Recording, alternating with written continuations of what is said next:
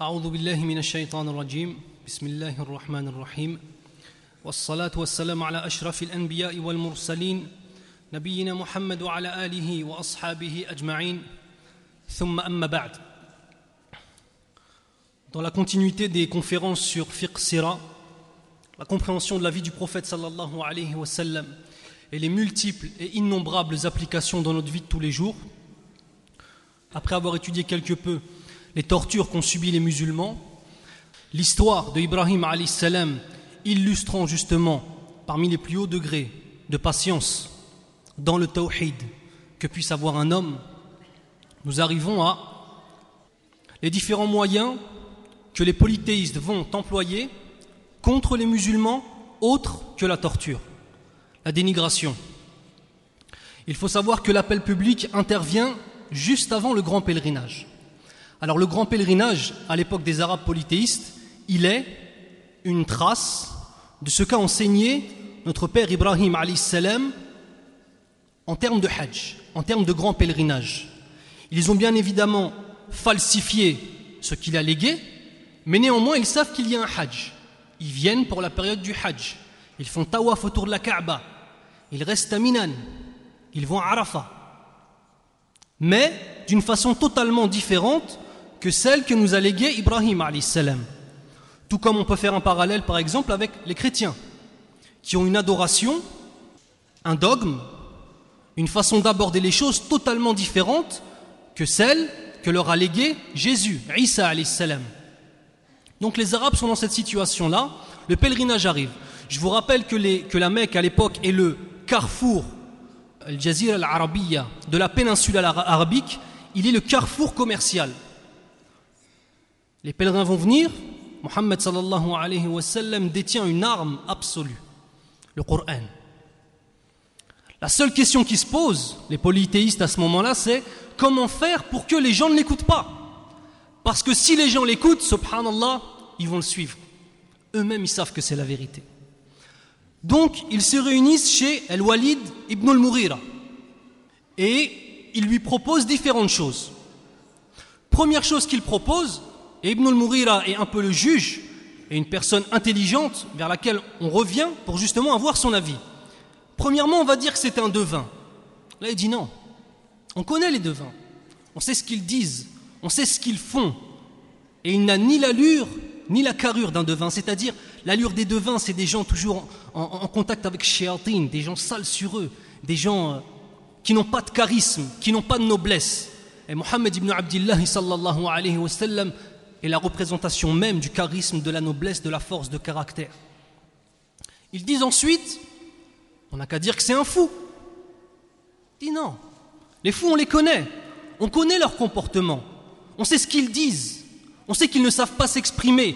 Et lui, il n'a ni l'agressivité, ni l'agitation, et ni la confusion du fou. Si on dit que c'est un fou, les gens vont se rendre compte qu'on ment. Ils réfléchissent encore. On va dire que c'est un poète. Il dit non. Le Coran, il est au-dessus de tous les poèmes qu'on a pu entendre jusqu'à présent. On connaît les règles de la poésie. On connaît les poètes. Mais ça, c'est beaucoup trop. C'est pas possible. Les gens vont dire, mais c'est pas de la poésie, ça, émane pas d'un homme. Ça émane forcément d'une puissance. Ils vont dire, c'est un magicien. Il dit non. Il ne noue pas et il ne crache pas. Vous savez, parmi les, les voies qu'empruntent les sorciers pour faire du sihr, il y a le fait de prendre des ficelles et de faire des nœuds, en faisant des shirkiyat, des invocations à d'autres qu'Allah, et à cracher dessus. Tout comme par exemple, vous savez, euh, ce qu'on a beaucoup dans le Maghreb, euh, ktab, je crois que ça s'appelle, que vous mettez autour du cou, etc. Donc ça, c'est du shirk billahi azza Ce sont, si vous les ouvrez, vous vous rendez compte que ce qui est écrit à l'intérieur, ce sont des shirkiyat, des invocations à d'autres qu'Allah. Moi-même, j'en ai ouvert. Moi-même, je les ai lus. Des shirkiyat faites par des sorciers qui se font passer pour des imams. Donc, ils disent non, il n'est pas comme ça. Que dire?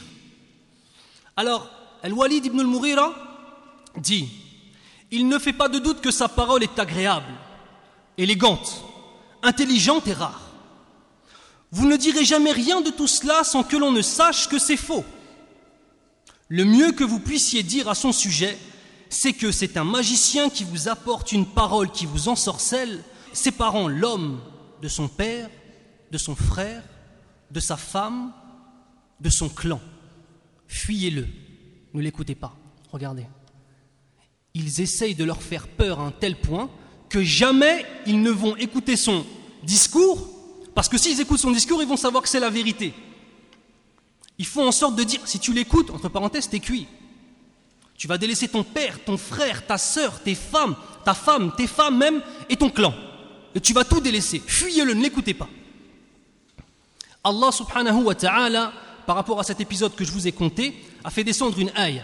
أعوذ بالله من الشيطان الرجيم إنه فكر فقدر فقتل كيف قدر ثم قتل كيف قدر ثم نظر ثم عبس وبصر ثم أدبر واستكبر فقال إن هذا إلا سحر يؤثر إن هذا إلا قول البشر ce qui signifie Allah décrit cette scène il a réfléchi et a décidé qu'il périsse tout comme il a décidé. Encore une fois, qu'il périsse comme il a décidé. Ensuite, il a regardé, il s'est renfrogné, a durci son visage. Puis, il a tourné le dos et s'est enflé d'orgueil, d'orgueil, pardon, et a dit Ce Coran n'est que magie apprise, ce n'est là que la parole d'un humain. Je vais vous poser une question. Ça vous dit rien, ça? Ce type d'agissement envers les musulmans, ça vous dit quelque chose ou pas? Ça vous parle? Qu'est-ce qu'on vit aujourd'hui? Aujourd'hui, on vit une chose qui est plus ou moins la même tariqa. On nous fait passer pour des fous, pour des illuminés, afin justement que les gens ne veuillent même pas écouter le message de l'islam. C'est vrai ou c'est pas vrai? Regardez le tapage médiatique que l'on subit. Les médias, tous les médias s'unissent pour faire en sorte que justement que les non-musulmans n'écoutent pas le message. Et même les musulmans de naissance à qui on appelle, ceux qu'on appelle pour un retour vers l'islam, ils sont conditionnés par ça. Et même certains, ils ont peur de rentrer dans les massagides et dans les mosquées et d'écouter un homme qui a l'apparence d'un musulman pratiquant. L'histoire ne fait que se répéter. Ça tourne. Les moyens qu'empruntent les ennemis d'Allah sont toujours les mêmes, Ça ne change pas. C'est pour ça que le musulman intelligent, c'est celui qui sait regarder dans le passé. Parce qu'en regardant dans le passé, on sait ce qui va nous arriver, Inch'Allah, parmi les choses qu'ils font eux. Et on connaît ainsi la bonne façon de répondre à ça. Et on connaît ainsi la façon qu'a eu le prophète sallallahu alayhi wa sallam ainsi que tous les sahaba radiallahu anhum de répondre à ces agressions et à ces accusations. De même, je voudrais faire un petit parallèle par rapport au fait qu'à la fin ils disent le clan. Il sépare de sa femme et de son clan. À l'époque, c'est bien évidemment les lois tribales qui sont les plus importantes. Dans la péninsule arabique, il n'y a pas d'État en tant que tel. Il n'y a pas de loi en tant que tel. C'est la loi du plus fort. Il y a des traditions, mais en vérité, si une tribu est assez forte, elle peut aller au-delà de toutes les traditions. Personne ne dira rien, parce qu'il a le sabre. Et si quelqu'un n'est pas content, justement, on lui coupe la tête. Le clan aujourd'hui, est-ce que ça existe encore dans une société comme celle-ci européenne? Le clan en tant que tel n'existe plus. Par contre, on a une entité assez importante, même très importante, qui va nous définir et va nous donner un moule dans lequel on doit rentrer, tout comme le clan il le faisait. C'est la notion de l'État. Et dans les médias, ils font même croire aux gens que si vous rentrez dans l'islam, vous allez devenir un paria. On entend vous n'allez pas être intégré. Des gens, subhanallah, qui sont nés en France, vous n'allez pas être intégré. Vous allez vous désintégrer, je ne sais pas comment ils vont dire ça. Des convertis à l'islam. ils disent vous n'allez pas être intégré. Ya qui peut être plus intégré qu'un Français qui est né ici? Donc pareil, de la même façon qu'ils ont essayé de faire peur par rapport aux tribus, on nous fait peur par rapport à l'État français. Vous ne serez pas intégré. Non, Alhamdulillah. C'est un pays a beaucoup de liberté et on peut pratiquer notre religion. Alhamdulillah. Donc, ils se mettent d'accord sur ce discours et c'est ce discours-là, justement, qui sera dit aux pèlerins. Les moyens, c'est donc la moquerie, le dénigrement, le démenti, la ridiculisation, la falsification du message. Tout ça, ça vous dit rien? C'est parce qu'on est en train de vivre. L'insulte. Ils disent, Allah les cite dans le Coran, وقالوا يا أيها الذي عليه الذكر Ils dirent, ô oh toi, sur qui on a fait descendre le Coran, tu es certainement fou. Imaginez-vous l'impact de ces paroles. Il faut bien vous rappeler que Mohammed sallallahu alayhi wa sallam, Rasulullah sallallahu alayhi wa sallam, était un homme respecté dans cette société, par sa tribu, par les autres tribus, par les nobles. Imaginez-vous du jour au lendemain. Vous passez d'un statut d'homme respecté, envié, au statut d'un homme que tout le monde insulte, du plus noble au plus vil d'entre eux. Imaginez-vous l'épreuve et la force que doit avoir, la force de caractère et le charisme que doit avoir un homme pour résister à ça. Parce que si on vous dit ça pendant une semaine, c'est une chose, mais si on vous dit ça pendant 13 ans, c'est différent ou c'est pas différent? Et si tous les gens qui vous entourent ont dit mais ils te suivent parce que ceux-là ce sont les faibles, ce sont les pauvres, ils n'ont pas de conscience, ils n'ont pas d'intelligence, et on vous dénigre sans arrêt. Donc en majnoun, il faut bien comprendre que c'est une parole que le prophète sallallahu alayhi wa sallam a attendue des centaines, peut-être même des milliers de fois, à tout moment de sa vie, quand il était à Mecca en tout cas. De même, on l'accuse de magicien et de menteur. Il dit, Allah Azza wa Jal, وعجبوا أن جاءهم منذر منهم وقال الكافرون هذا ساحر كذاب Puis, dans la même sourate, un peu plus loin, dans une ayah, il dit ما سمعنا بهذا في ملة الآخرة إن هذا إلا اختلاق Ce qui signifie Les Mécois s'étonnèrent qu'un avertisseur parmi eux leur soit venu. Et les infidèles dirent C'est un magicien et un grand menteur. Puis, ils disent Nous n'avons pas entendu cela dans la dernière religion, sous-entendu le christianisme. Ce n'est en vérité que pure invention. De même, dans le Coran, Allah nous dit dans la signification des versets Les mécréants disent Tout ceci n'est qu'un mensonge qu'il a inventé, et où d'autres gens l'ont aidé. Un appui de l'étranger. Or, ils commettent là une injustice et un mensonge, et ils disent ce sont là des contes d'anciens, qu'il se fait écrire. On les lui dicte matin et soir. De même, le fait de dire que ça vient d'autre part, ce message qui dit, c'est pas aussi une chose qu'on vit? L'islam, pour beaucoup de gens, ce n'est pas européen, alors que l'islam c'est européen. Combien de temps les musulmans sont restés fil Andalus en Espagne? Plus de 800 ans les traces dans la langue française de la présence des Arabes, extrêmement nombreuses. Même la cuisine. Il y a un livre qui est très bien de, je ne me rappelle plus du nom, c'est un nom allemand, s'appelle Le soleil d'Allah brille sur l'Occident. C'est une non-musulmane qui l'a écrit, une orientaliste. C'est un livre vraiment, subhanallah, on apprend beaucoup de choses sur la présence extrêmement ancienne de l'islam en Europe. L'islam n'est pas arrivé avec nos pères. L'islam n'est pas arrivé dans les années 50 ou alors au moment de la colonisation. L'islam a occupé, les musulmans ont occupé toute l'Espagne, plus une grande partie du sud de la France pendant très longtemps. Pendant très longtemps, des centaines d'années, l'islam est extrêmement ancien. Et de plus, l'Algérie, le Maroc, la Tunisie, et surtout l'Algérie, étaient des terres françaises. C'est vrai ou c'est pas vrai? Ça faisait partie de la France. C'est pas une chose nouvelle. Toute une histoire avec le niqab, c'est nouveau, on n'a jamais vu ça. Mais vous avez vu ça en Algérie? Ils portaient quoi les mamans? Je sais pas comment ça s'appelle, mais avec, on voyait juste un œil comme ça. Toute couverte. C'est pas une chose nouvelle. Mais ils mentent, ils dénigrent, ils font semblant, ils font semblant de s'étonner. De même, pour remettre en question la qualité même de prophète à Rasulullah sallallahu alayhi wa sallam, ils disent, dans la signification des versets, et ils disent Qu'est-ce donc que ce messager qui mange de la nourriture et circule dans les marchés? Et que n'a-t-on fait descendre vers lui un ange qui n'eût été avertisseur en sa compagnie? Ou que ne lui a-t-on lancé un trésor Ou que n'a-t-il un jardin à lui dont il pourrait manger les fruits Et les injustes disent Vous ne suivez qu'un homme ensorcelé. Allah dit dans le Coran Regardez, là c'est rajulan mashoura et tout à l'heure c'était sahirun kadab. Ils disent là c'est un homme ensorcelé alors qu'avant ils disaient que c'était lui l'ensorceleur. Ils savent plus quoi dire. Ça se mélange. Ça se mélange. Ils ont plus d'armes. Alors ils commencent à mélanger les discours. C'est l'ensorceleur, non, c'est un ensorcelé, non, c'est un magicien, non, c'est pas un magicien, c'est un poète. Ils essaient tous les moyens possibles. Et dans leur confusion, subhanallah, on se rend compte que ce sont des menteurs. Ils veulent isoler Rasulullah sallallahu et le faire douter de lui-même. Et avec lui qui? Les croyants. Ils veulent faire douter les croyants de leur foi musulmane. Ils veulent faire douter les croyants de l'authenticité de leur foi et de leur droit à pratiquer l'islam. Ça vous dit quelque chose, ça aussi? Hein? Exactement, frère. Un mensonge suffisamment répété devient la vérité dans l'inconscient collectif.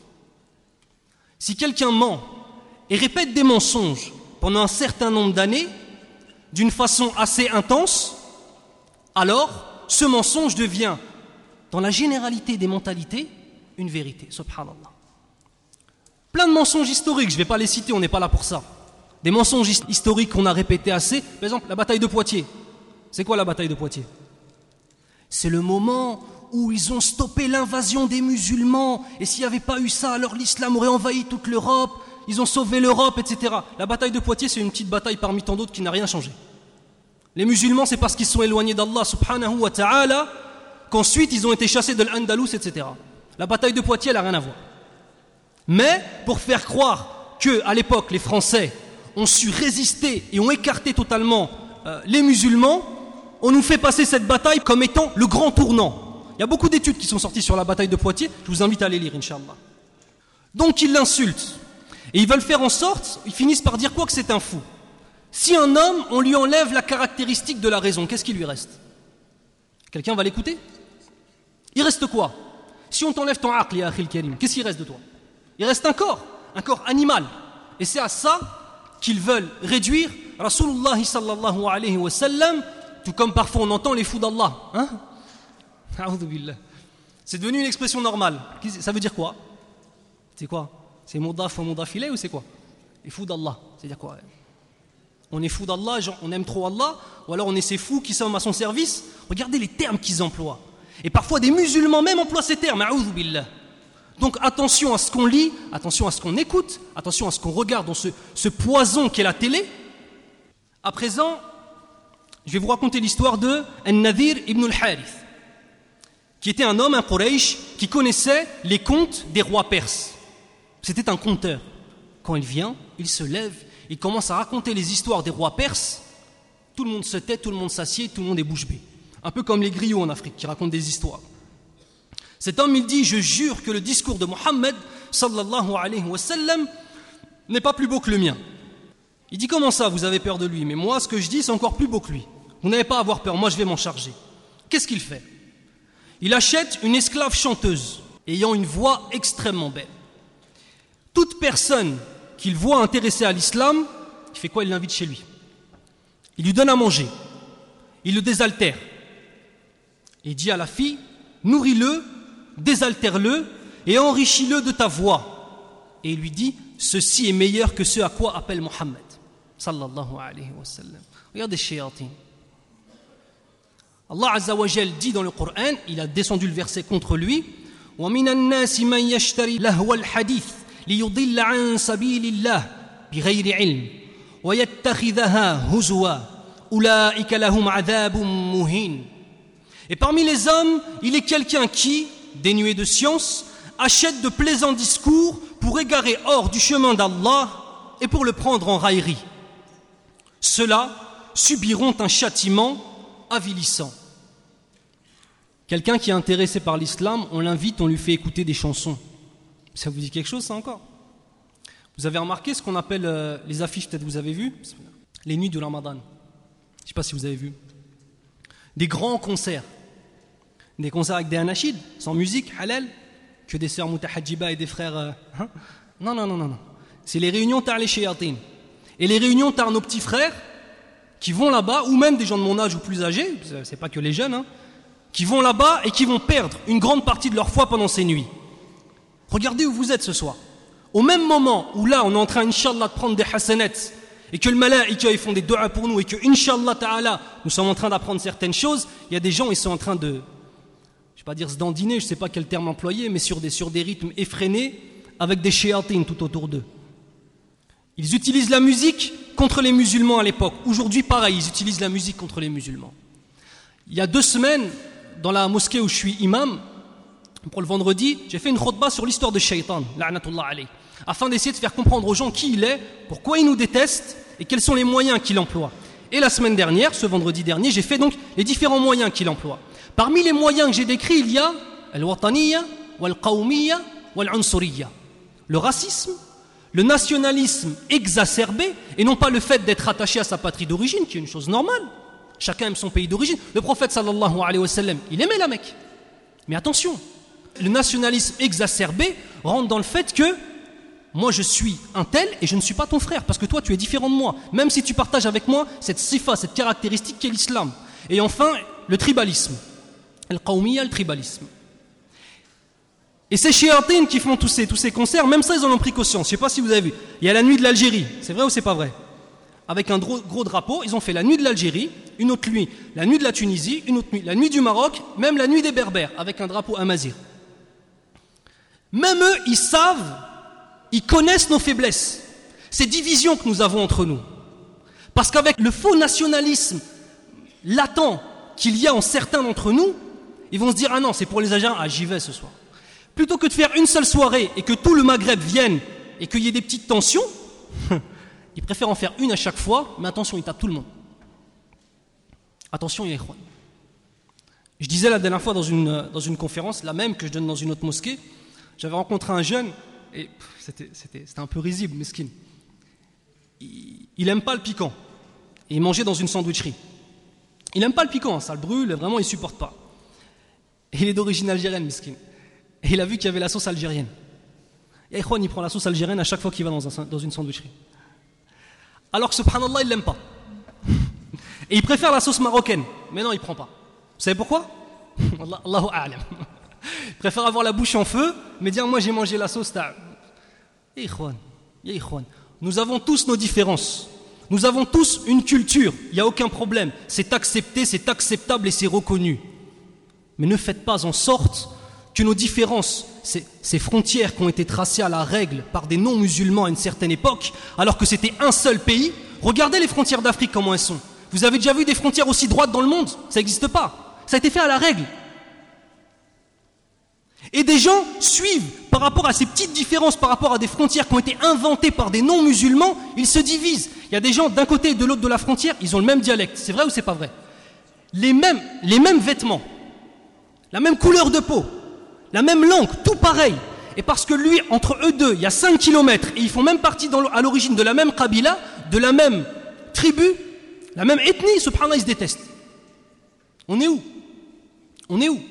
Donc ça, il faut réformer les cœurs, même s'il y a des gens qui n'aiment pas écouter ce discours. Parce que sachez une chose, l'imam et le conférencier, il n'est pas là pour dire aux gens ce qu'ils ont envie d'entendre.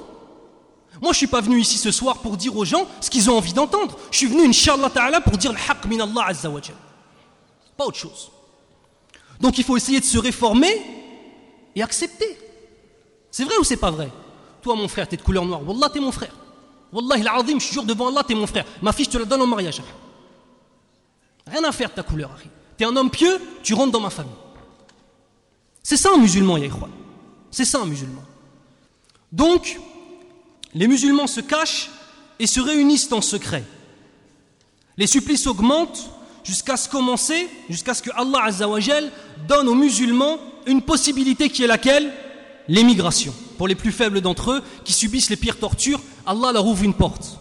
Vous allez pouvoir partir pour préserver vos vies.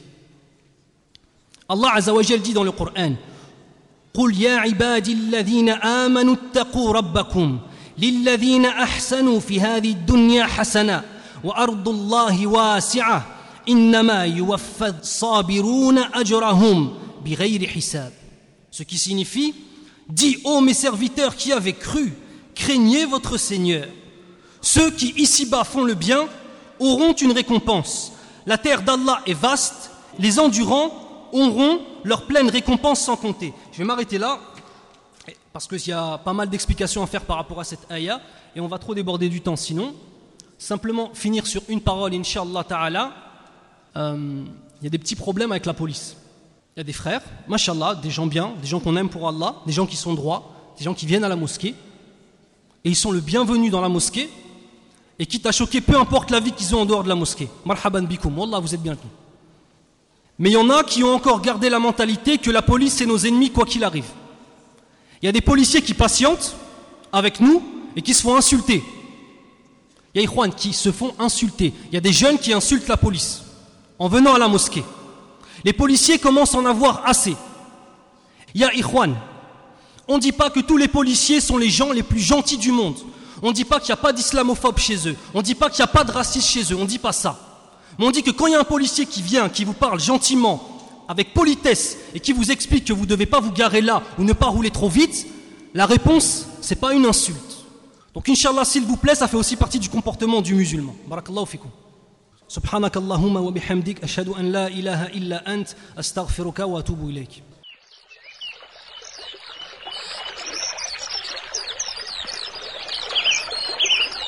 Cette œuvre est désormais à votre disposition.